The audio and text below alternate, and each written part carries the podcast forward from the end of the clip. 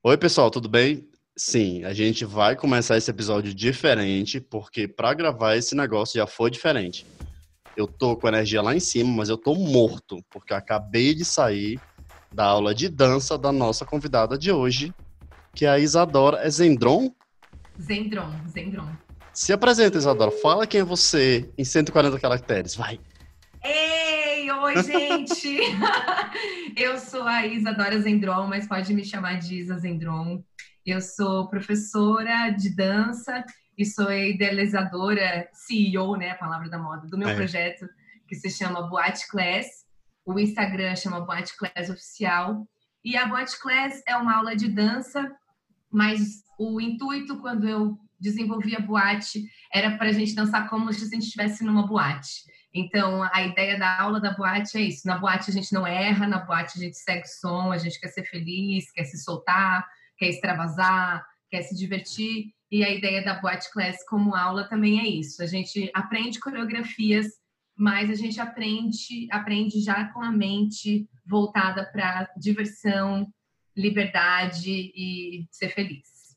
É isso. Ah, legal, adorei. Me fala o seguinte, quem que é a Isadora?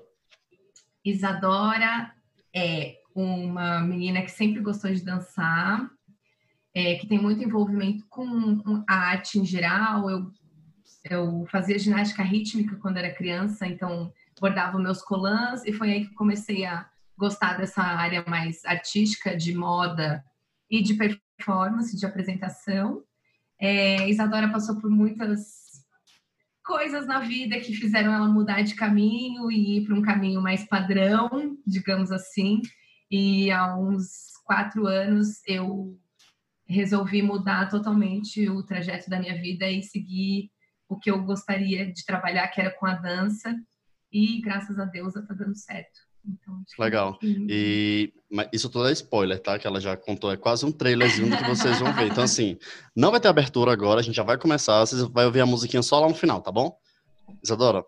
Isa, vou ficar te chamando de Isa, tá? Isa, Isa, pode me Isa, chamar de tá Isa, por favor. Qual é a primeira lembrança de dança que você tem? Eu sempre pergunto qual é a primeira lembrança de escola, mas agora eu vou perguntar qual é a primeira lembrança de dança que você tem na sua vida? Eu tenho ah, eu, é, você falou, veio algumas na minha mente, mas eu tenho uma muito engraçada, que eu estava numa apresentação do final do ano da, da ginástica, que eu fazia ginástica rítmica, e a gente estava apresentando é o Chan, seguro Chan, Marro Chan, seguro Chan, Chan, Chan, Chan, Chan, e eu fiquei bem na frente, porque eu já era bem desenvolta, só que nesse dia, além de, da apresentação do Chan, eu ia, eu virava um anjo no final que subia num balanço e era erguido no ginásio da escola. E para completar, depois de dançar o Tchan e virar um anjo, eu ainda estava com 38 graus de febre fazendo tudo isso. Eu estava quase morrendo no balanço. Assim. Tava um anjo apodrecido no balanço. Você tinha quantos anos? Eu acho que tinha uns sete ou oito. Eu, eu, eu, eu lembrei que esses dias meu pai lembrou disso. Meu pai estava assim na plateia falando: ai, minha filha não cai daí. Não tenha... eu era pequenininha, mas eu lembro, eu amava, eu amava, eu amei esse dia também. Bacana. E o que mais que você tem de lembrança da escola?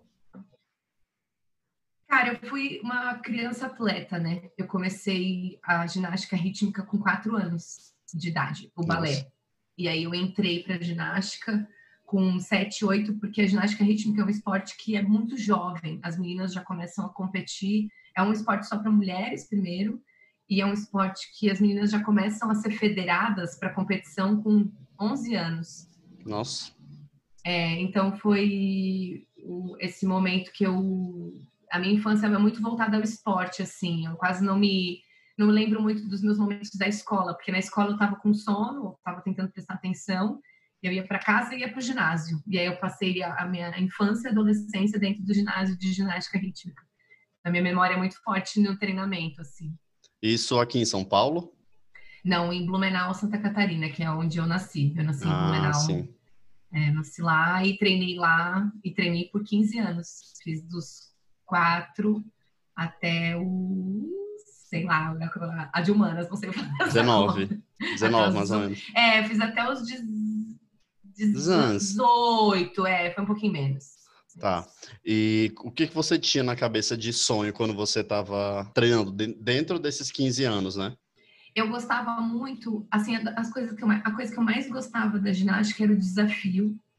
É, eu, eu, gostava dessa coisa meio de circo, sabe? Que tinha de jogar os, os, os, é, os instrumentos para cima, uhum. os aparelhos. E a relação com a música também. Eu, eu sempre gostei muito, sempre fui muito expressiva é, na, na parte da dança. Isso era um diferencial meu na ginástica. É, mas eu acho. É, eu esqueci a pergunta. eu fiquei falando da ginástica, lembrei do, dos aparelhos.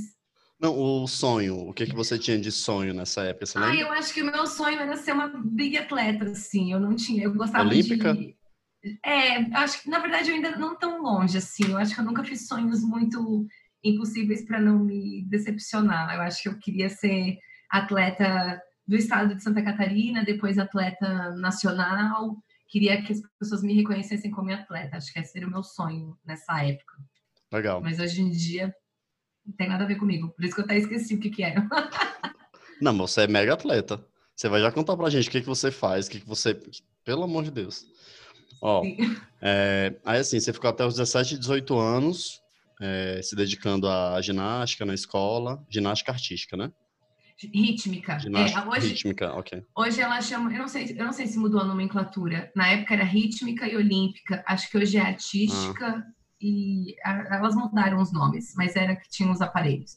Ah, ok. Ia perguntar isso, era aquela de aparelhos ou aquela de você fazer as coisas assim? É, não, é que tinha fita, um arco. Ah, sim. O, o, o, Brasil é bem famoso no conjunto das meninas, sim. elas sempre ganham no Pan-Americano, essas coisas. Show de bola. Como que foi para você, quando você estava no segundo, terceiro ano do ensino médio, para você começar a pensar em vestibular? Que ficava a sua cabeça? Você estava mega dedicada ao esporte, tinha o vestibular, como é que você enfrentou isso? Nesse período, eu sofri um, uma contusão na, nas costas, e na verdade foi um momento bem decisivo, assim, na perda desse sonho, porque eu não aguentava mais treinar tanto, era uma, era um, uma rotina de treino muito maçante, assim, era muito treino todos os dias, eu não tive uma adolescência muito adolescente, assim, eu praticamente tinha uma dieta para seguir, porque eu não podia engordar, é, por causa da ginástica, por causa dos padrões da ginástica. Eu não conseguia ir no cinema com meus amigos no shopping, porque eu tinha treino.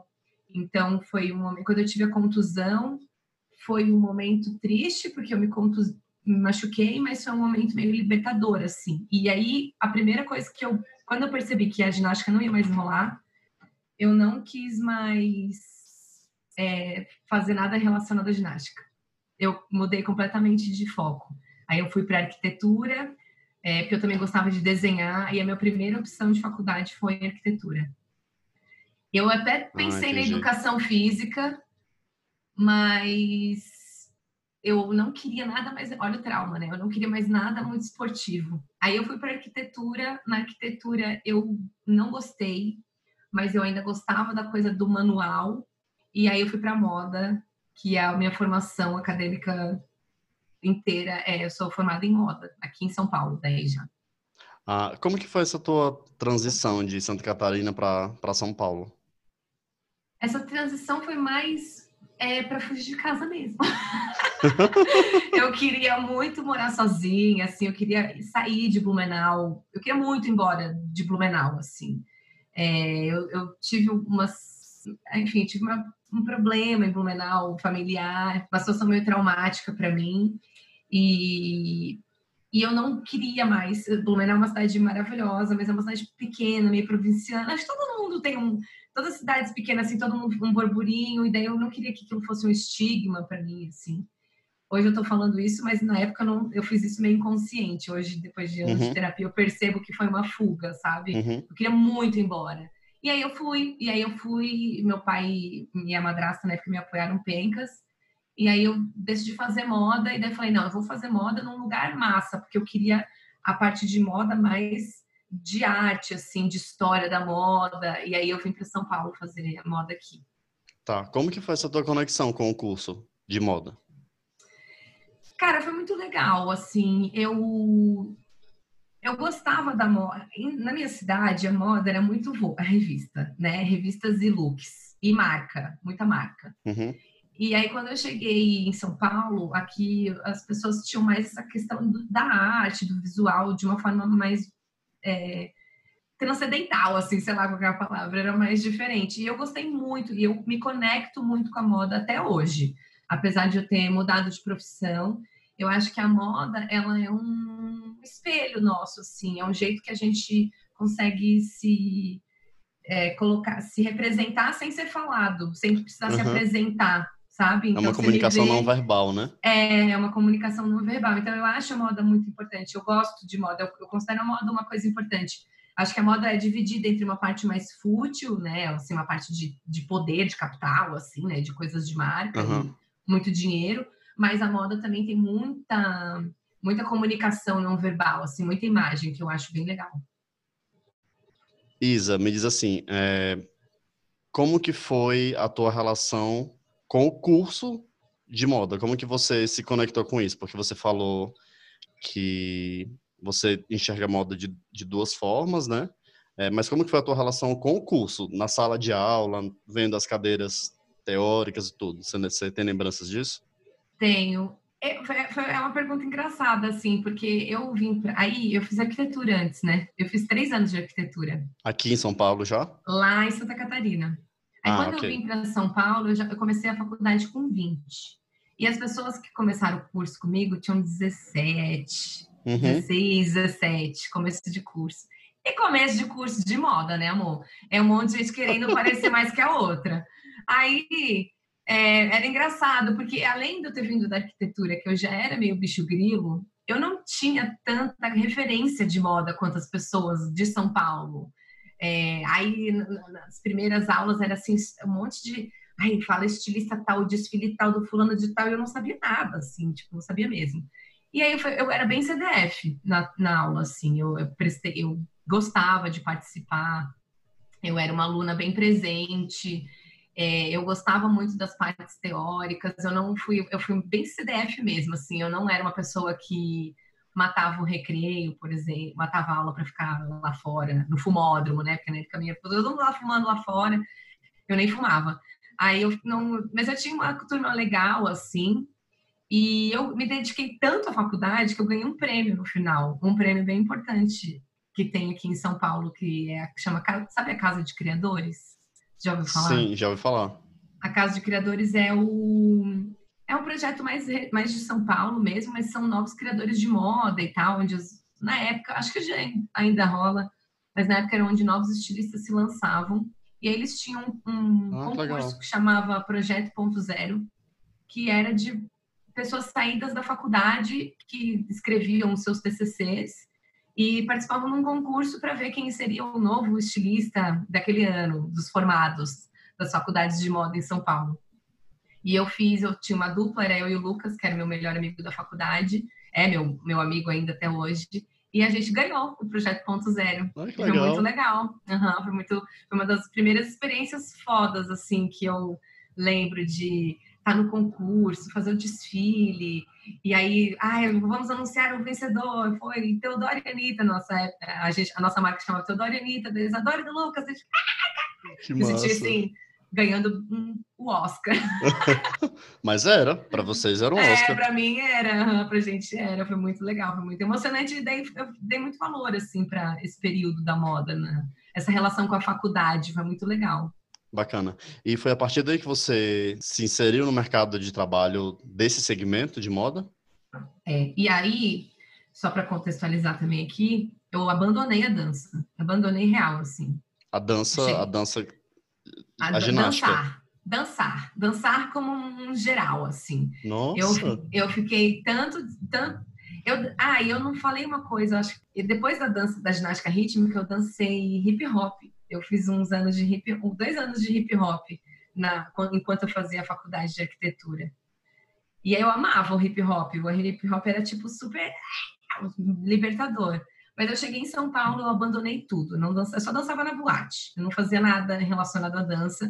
Eu nem gostava de coreografia mais na época. Eu tinha vergonha de dançar, de mostrar para as pessoas que eu sabia dançar.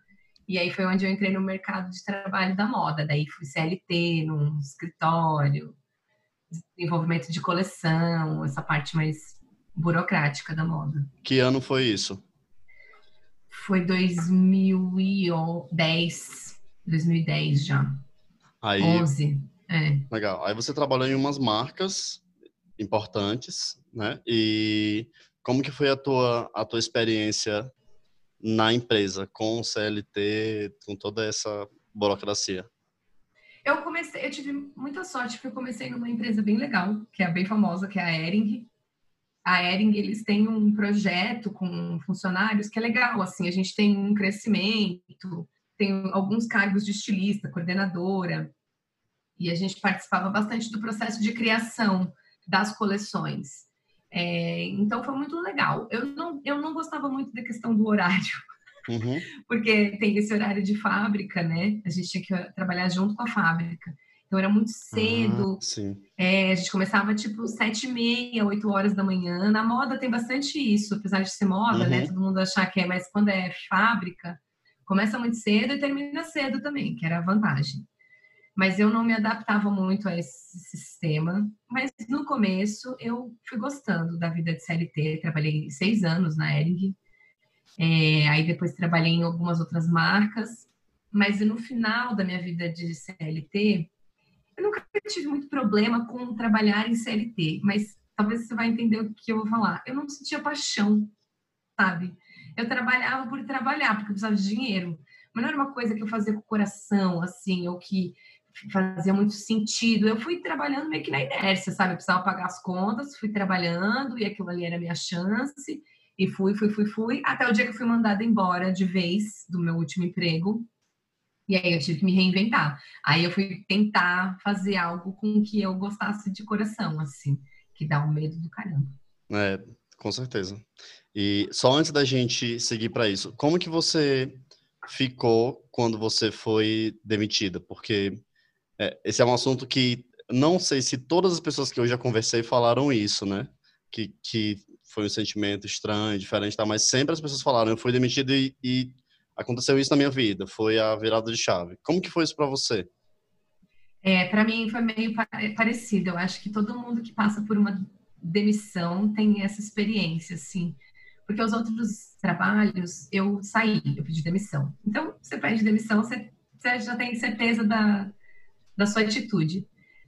Quando eu fui demitida, a gente sempre se questiona, né? Se a gente, o que, que- se a gente errou, tipo, o que, que eu fiz de errado. É, e aí foi o momento também que eu pensei que eu já tinha alguns amigos, amigos que tinham sido mandados embora, e aí eles falavam assim, cara, é um meio que um momento do tudo ou nada. E eu senti um pouco isso assim quando eu fui demitida, que foi o momento do tipo assim, tá, agora já que eu fui demitida, eu tenho a liberdade de tentar fazer o que eu quero. Se não der certo o que eu quero, eu volto para um sistema de emprego até ser mandada embora de novo, sabe? Foi meio que isso que passou na minha cabeça, assim. Mas é, é ruim, não é legal, não é uma coisa legal ser mandada embora. Por mais que pode É. ser super de boas, é, super combinado, é, é, é a surpresa dessa dessa situação não é, não é uma surpresa legal. Não, e eu falo isso porque aconteceu comigo quando eu estava em Fortaleza, trabalhava numa empresa lá, recebi um convite para vir para São Paulo e cheguei aqui sem familiar na cidade, alguns amigos, grandes amigos já moravam aqui, tá, e moram até hoje. E eu fui demitido dessa empresa. Aí eu fiquei, putz, e agora? O que vai é acontecer? Pior ainda, amigo, porque É. daí você, você veio por causa dela, agora te mandaram embora, né? É, é bizarro, mas é, aconteceu porque tinha que acontecer. Eu sempre enxergo essas coisas, sabe? E eu compartilho isso com os meus amigos, de tipo, as coisas acontecem quando elas têm que acontecer na nossa vida. Então, se foi demitido naquele momento, ok, era para ter sido. Então, vou tentar virar a mesa, é, me acalmar, porque desesperar também não vai ajudar nada. Nada, Uhum. nada, nada. Então, e é uma coisa que sempre mexe com a gente, né? Mas o que foi que você fez para poder, depois dessa remexida, o que, que você remexeu na sua vida para para poder falar, agora sim, agora tô na hora de, de me reinventar, é, passou a demissão, e agora? O que foi que aconteceu? Cara, foi bastante coisa, assim. Eu até você tá falando que acho que quando as coisas acontecem é a hora que elas têm que acontecer eu também. Acredito muito nisso. é, vendo também o, o que eu passei, porque eu eu, eu mudei muita coisa em mim. Eu estava seguindo uma cartilha, parece, até o momento, sabe? Estava seguindo um padrão, assim. Eu estava tudo, eu estava namorando, eu queria casar, eu queria, sabe? Eu queria ter a, o padrão, a cartilha padrão, assim. E claro, não foi só por causa disso, já foi um processo de meio, eu sou meio esotérica, tá? Um retorno de Saturno grandão, foi bem, eu fui mandada embora do meu emprego, eu tinha 27 para 28 anos. Então, eu já estava no momento que eu estava me questionando, eu já não estava muito gostando da moda, porque eu estava questionando o consumo, eu já não era uma uhum. pessoa que estava consumindo muito, aí eu já não estava querendo fazer aquelas roupas de fast fashion, que era para as pessoas comprarem, comprarem, comprarem sem pensar nas consequências, sabe? Eu já estava consumindo coisas mais conscientes.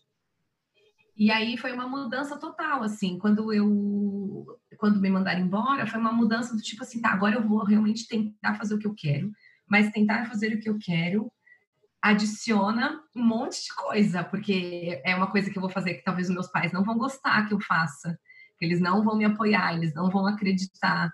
É uma coisa que eu vou fazer que talvez as pessoas possam é, me, me subjulgar, porque tem essa questão com a dança também, né? A, tipo, uhum. da mulher que dança, que se exibe, ai, olha lá, ó, ela só quer se achar gostosa. Então, tinham vários padrões, assim, vários pensamentos que eu tinha, meio machista da minha parte, ou meio preconceituoso de várias formas, que eu tive que quebrar em mim para poder começar a fazer o que eu queria. Para eu ter coragem de fazer o que eu queria, de eu bancar a bronca do tipo assim, não, eu vou trabalhar com dança. E que dança? Isso também foi uma quebra, porque eu não queria trabalhar, eu não queria ser bailarina de ninguém. Eu não queria dançar numa grande companhia. Eu queria dar aula para pessoas que eram que nem eu, que já estavam chegando aos 30, que só queriam ser felizes.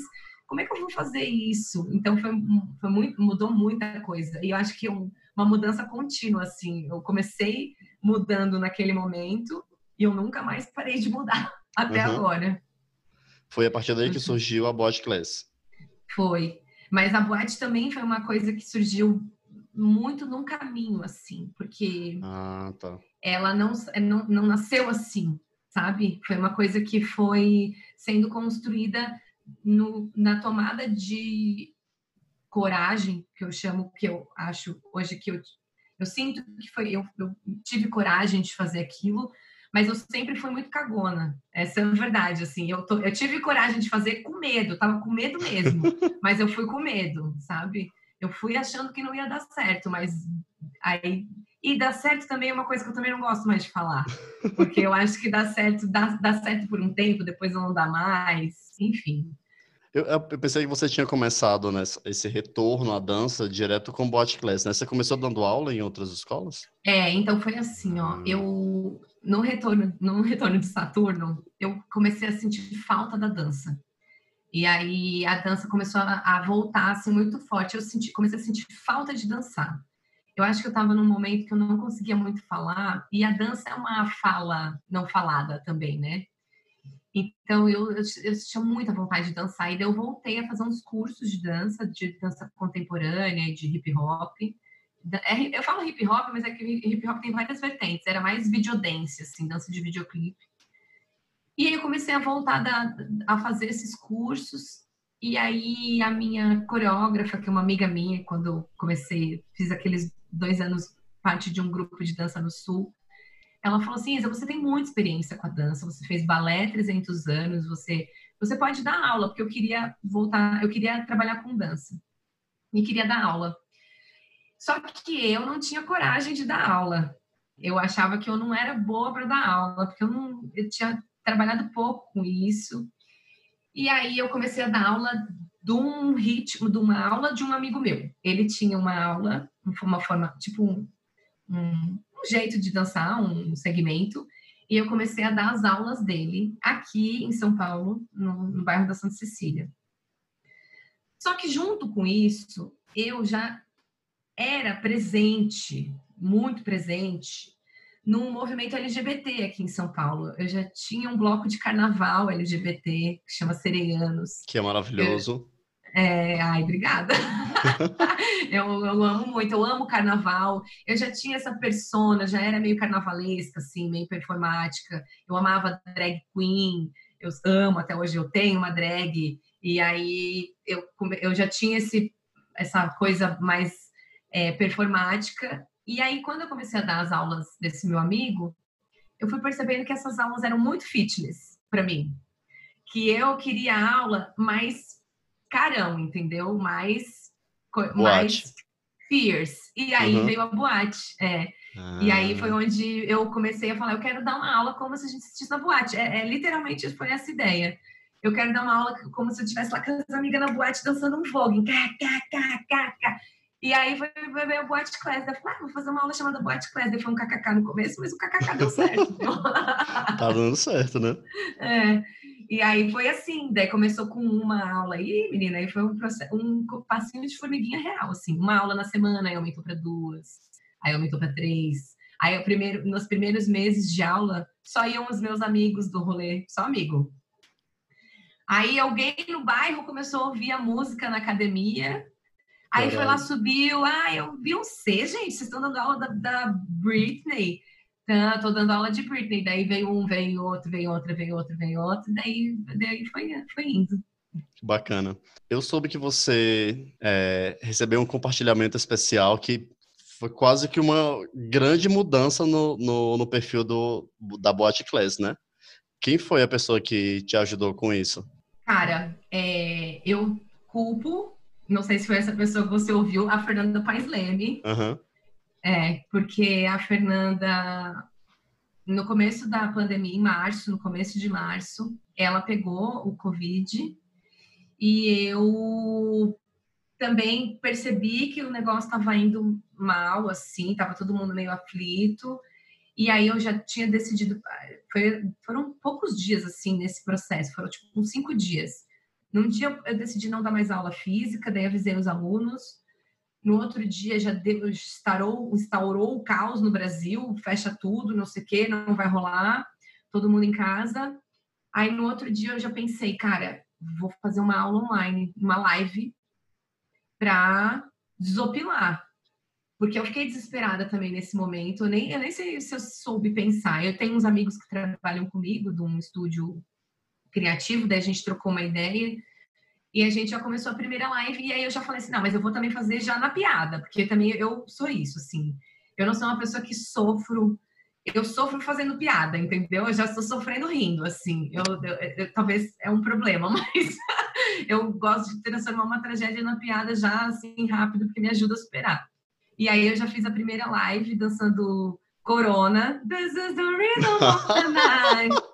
Oh, night. Foi essa a primeira live que eu dei. E a Fernanda viu, e aí a Fernanda me, me jogou para cima. É, tem outra pessoa também que eu culpo, que eu acho que foi quem fez a Fernanda Paes Leme ver. Culpo, né? Ótimo, mas é meu padrinho, assim. Que é o André Carvalhal. Não sei se você sabe quem é o Carvalhando. Ele também ele é do Rio. Ele fala muito sobre moda. E acho que ele postou, ele me repostou e, ela é amiga dele. Daí ela viu e ela me falou de mim na saia, no saia justa para Astrid no GNT. Então foi muito foi muito rápido assim, foi muito estratosférico, foi meio assustador até. Porque foi foi de oito, eu tinha 8 mil seguidores que para mim já era assim, ah, tô no auge para 15 em uma semana, sei lá, foi muito rápido uhum. assim mesmo. E também teve teve uma uma pessoa que eu amo muito, que do nada apareceu em uma live sua. Eu tava assistindo essa live. Ai, Quem foi que apareceu? Dia. A Pablo Vittar. Eu amo. Esse dia foi o melhor dia da minha vida, gente, sério. Até, assim, dos 32 anos que eu tenho, foi o melhor dia da minha vida. Nossa, eu chorei que nem um bebezinho.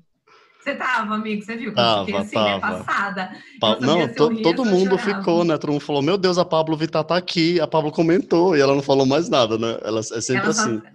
Ela deu, oi, maravilhosa, tá linda, o coraçãozinho foi embora. Mas, ai, foi é, tudo, foi ótimo. Safada. Tá ouvindo, né, Pablo, safada? Te amo! Não, e eu tenho, eu tenho uma história, eu, eu tenho uma história com a Pablo, né? Ela nem sabe disso, mas eu participei de um clipe da Pablo. Foi o seu Sério? Clipe.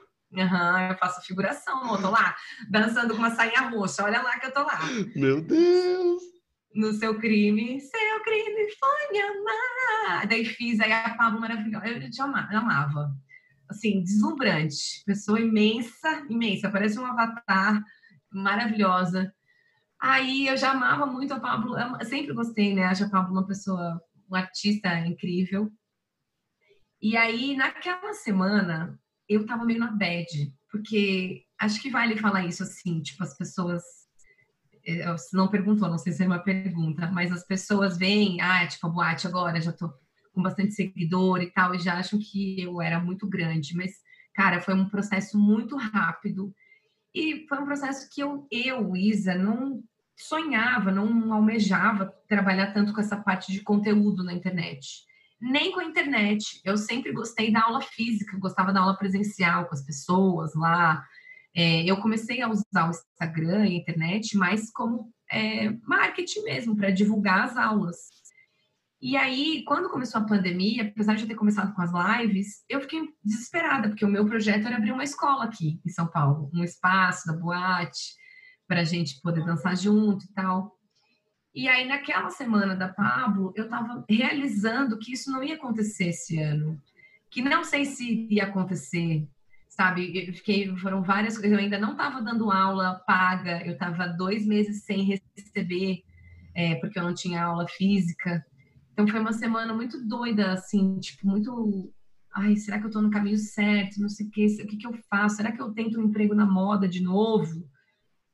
para pagar as contas e daí a Pablo aparece na live e para mim foi tipo assim sinal divino fica aí ah, minha filha legal. continua é, foi por isso que eu fiquei tão emocionada eu fiquei muito emocionada porque uhum. foi isso sim foi tipo meu Deus sabe a pessoa que eu nunca entrou então tá bom tá bom eu vou fazer isso eu vou fazer isso eu vou continuar eu vou continuar foi meio que assim sabe é um anjo é, foi um anjo. Um anjo mesmo. Um anjo mesmo. e deixa eu te falar uma coisa. Eu tenho algumas perguntas aqui. A Esther Oliveira perguntou o seguinte: Tenho 45 anos e tenho vontade de aprender sapateado. Será que consigo? Consegue. Eu, é, assim, uma coisa que eu defendo muito hoje é que a dança, ela foi padronizada, né? Ou a gente começa muito cedo para ser um exímio bailarino, ou tem um corpo certo, ou tem que ter não sei o quê. Eu acho que se você quiser começar a dançar qualquer estilo, sem pretensão, mas se desafiando para aprender uma coisa nova e levando isso com naturalidade, sem cobrança, de ter que ser a melhor sapateadora, dá com certeza. É, e começa aos pouquinhos, vai se aperfeiçoando, não se cobrando. Qualquer dança, tango, sapateado, meu, balé, dá para começar com qualquer idade. A dança, a gente vai ter talvez uma limitação corporal, depende da idade que você tem, algum problema de joelho, mas tudo se adapta e tudo dá para começar com qualquer idade que seja. Eu defendo 100% essa bandeira. Legal, arrasou. É, quem canta seus males espanta. E quem dança? Quem dança manda os males para PQP, meu amor. Ele não volta nunca mais. Não volta nunca mais. É uma bundada pro infinito. Só rebolado no, no Só problema. Só rebolada no baixo astral. é, eu acho. Não volta mais.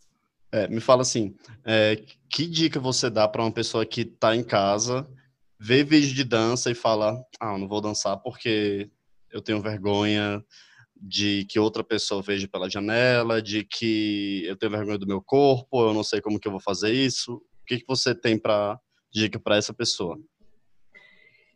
Essa é uma questão bem legal, David, porque a boate é uma das perguntas que eu mais recebo na boate class. É, ah, eu queria muito, mas eu tenho vergonha eu tenho vergonha das pessoas, ou eu tenho vergonha de fazer feio. E eu acho que o mais importante é começar. Então, assim, tá, aproveita que você está em casa, sozinho. Tem vizinho, fecha a janela, põe um lençol na janela, cria um ambiente confortável para você se sentir livre. pega a coreografia, muito difícil a coreografia, então faz diferente. Põe a música que você mais gosta e faz as movimentações mais básicas que você conhece e cria sua própria coreografia. E vai fazendo isso sem pressão, sem pretensão, sem cobrança. A dança é um exercício, ela é uma, um, uma coisa como escrever. A gente tem que ir treinando e aperfeiçoando a movimentação da nossa mão para a gente aprender a escrever direitinho. Então, a dança também é isso. A gente vai desenvolvendo aos poucos, aperfei aperfeiçoando essa movimentação do nosso corpo. E aí, dança um pouquinho para você, dança um pouquinho com a música que você gosta. Aí vai no, pega um vídeo, pega os passos mais básicos, dança para você de novo, e daí vai começando a estimular essa libertação de se movimentar. É um caminho sem volta, hein? Eu, eu aconselho. ah, sem volta não, né? Às vezes volta, no seu caso voltou. Ah, não, não, eu digo assim, quando a gente começa a dançar, é um caminho que ah, vai, a gente vai dançando cada vez Nossa, mais. A gente sim. até pode abandonar um pouquinho por um tempo, mas quando volta, volta. Eu acho que a dança, ela tem muito, a gente tem muita memória, assim, quando a gente começa a dançar, vai estimulando também a memória. Bacana. E como que você se imagina daqui a cinco anos? Essa é bem pergunta de entrevista de emprego, né? Ah, é. E assim, eu não sei se eu sei essa resposta, porque eu acho que uma das coisas que eu também aprendi nesses anos de emprego e de coisa é não e na pandemia, acho que esse foi um grande aprendizado, é talvez não fazer planos para muito longe assim. Eu tenho planos para o ano que vem, por exemplo. Eu Espero que eu consiga dar aulas físicas de novo. E quando eu conseguir dar aulas físicas presenciais, né, com as pessoas é, com segurança, eu queria fazer uma tour da Boate Class pelo Brasil. Ah, que massa! é, eu queria dar aula para as pessoas, porque eu acabei tendo alunos do Brasil inteiro agora, por causa da pandemia, porque eu, por causa das aulas online. Então, eu queria tentar conhecer essas pessoas que me conheceram virtualmente, assim. Então, ir para ir para o Rio, ir para Belo Horizonte, que eu tenho um monte de aluno, ir para Recife, que eu também tenho bastante aluno. Fortaleza também, né? Fortaleza, é, fazer uma tour aí. Aí eu, tô, me acho o máximo já pensando nessa tour. Eu fico assim, meu Deus, quem diria que eu ia poder viajar? Tá certíssima, tem que pensar assim mesmo. E deixa eu ver outra coisa. É, você separou alguma dica aí para as pessoas? Alguma outra dica, né? Na verdade, porque você já falou tanta coisa massa. Eu separei. Eu, assim, a dica de profissional para quem está trabalhando com dança ou com qualquer aula, é, durante a pandemia, os professores tiveram que se reinventar muito, né? A gente, além de professor, tem que virar um VJ da MTV, porque a gente tem que segurar a plateia aqui no, na internet. Então, eu acho que a, a, minha dica, eu posso dar dicas de marca mesmo, assim, David, tipo do Zoom. O Zoom, para mim, é uma das melhores plataformas. Pode, pode. É, eu acho que a, uma das minhas dicas principais para aula é o Zoom. O Zoom é a melhor plataforma que eu testei. É, eu, como professora de dança, preciso que o som e a qualidade funcione bem para os alunos poderem me ver. Então, eu acho que o Zoom funcionou bastante, de não travar muito. Ele tem umas questões com a música, mas é diferente, por exemplo, do YouTube e até das lives do Instagram que os direitos autorais caem, né? As... Ah, sim. Teve bastante essa questão para quem trabalha com música, por exemplo, no Instagram e no YouTube, tem muito direito autoral. E esse direito autoral, isso é uma dica também, não adianta você pagar o ECAD, porque isso está vinculado ao Instagram se o Instagram não libera daquele artista, você não vai nunca conseguir dar aula daquele artista. Uhum. Então, o Zoom não tem esse problema com os direitos autorais. Você consegue todas as músicas.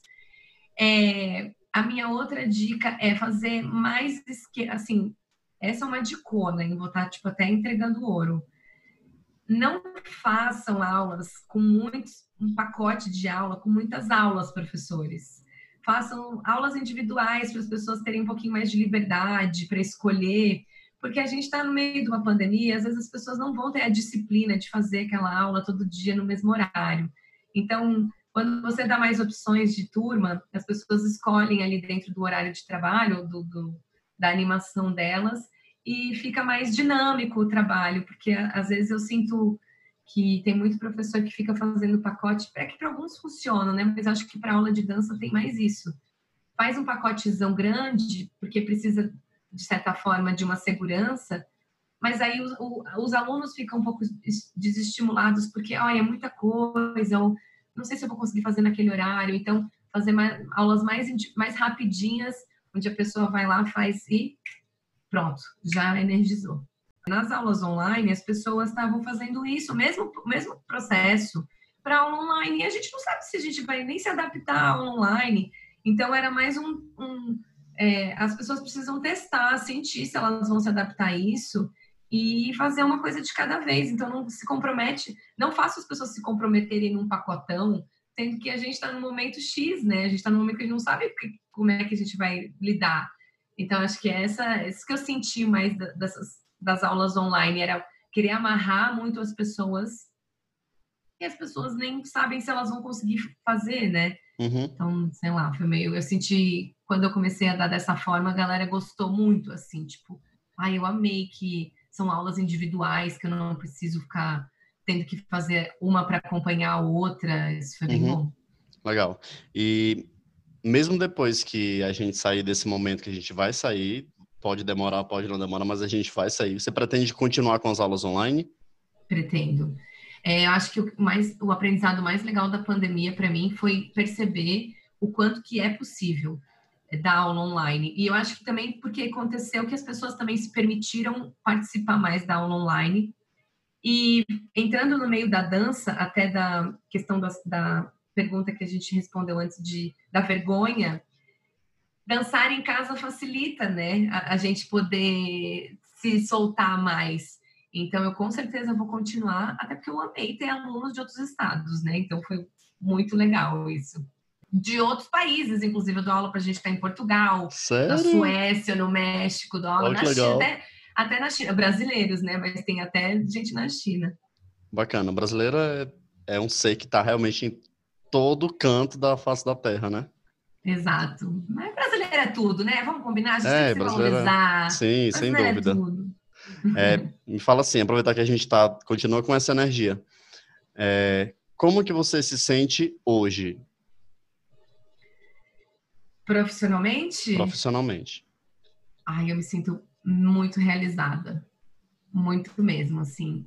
Eu não gosto de falar também de uma forma, porque eu, a gente está num momento mundial muito único e eu me solidarizo muito com a situação de muitas pessoas. Então, eu, eu acho um pouco sem noção ficar falando, tipo assim, ser tão individualista assim e falar que, ai meu Deus, estou ótima, minha vida está ótima.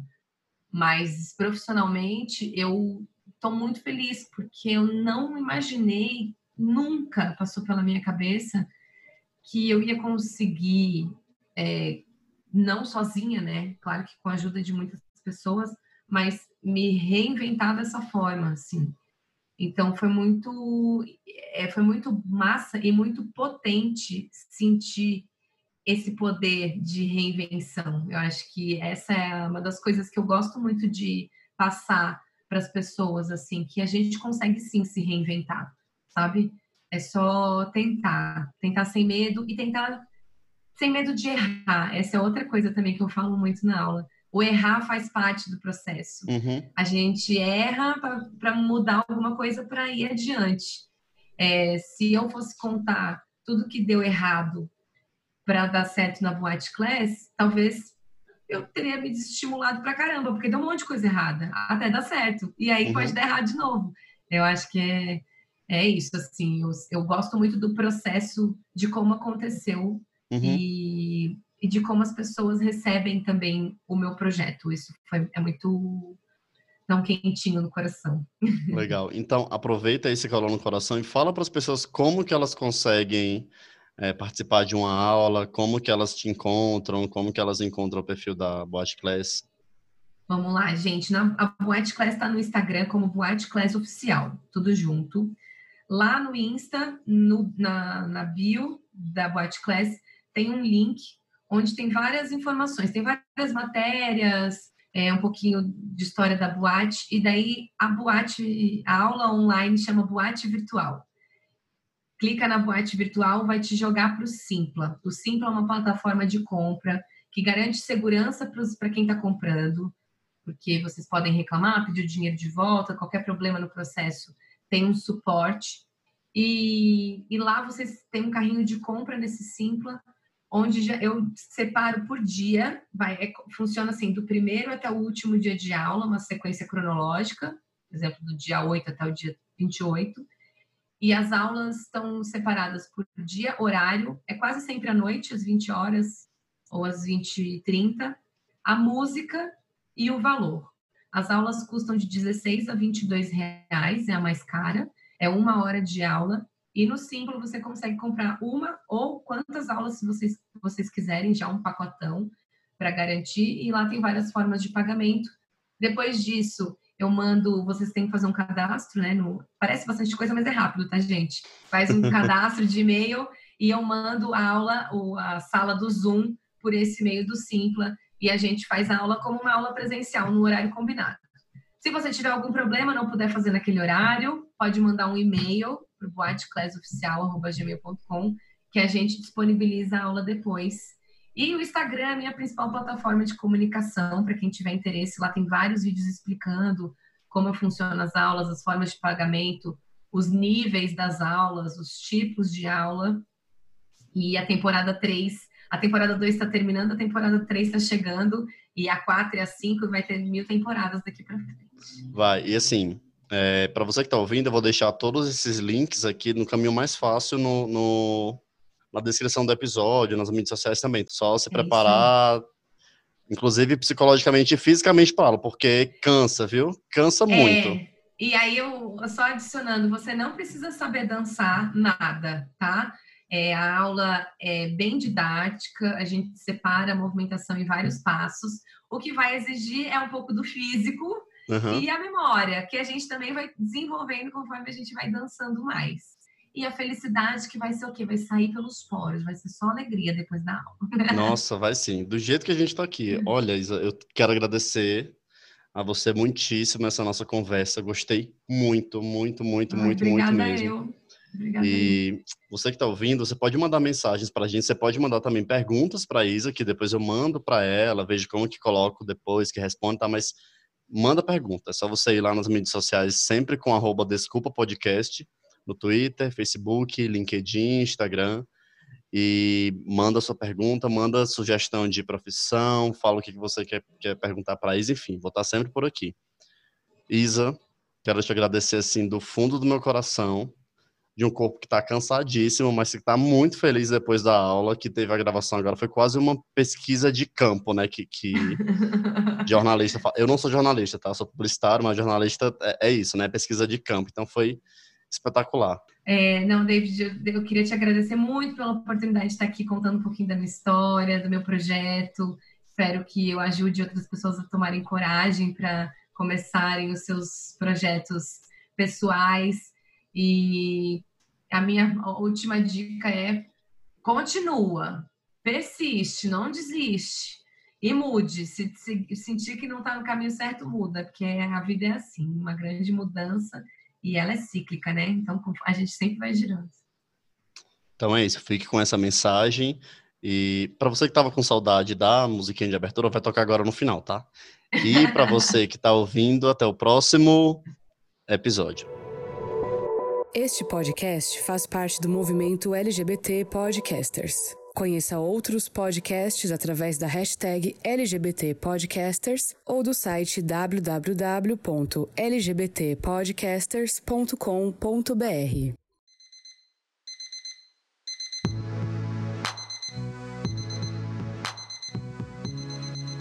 Podcast Desculpa o Atraso.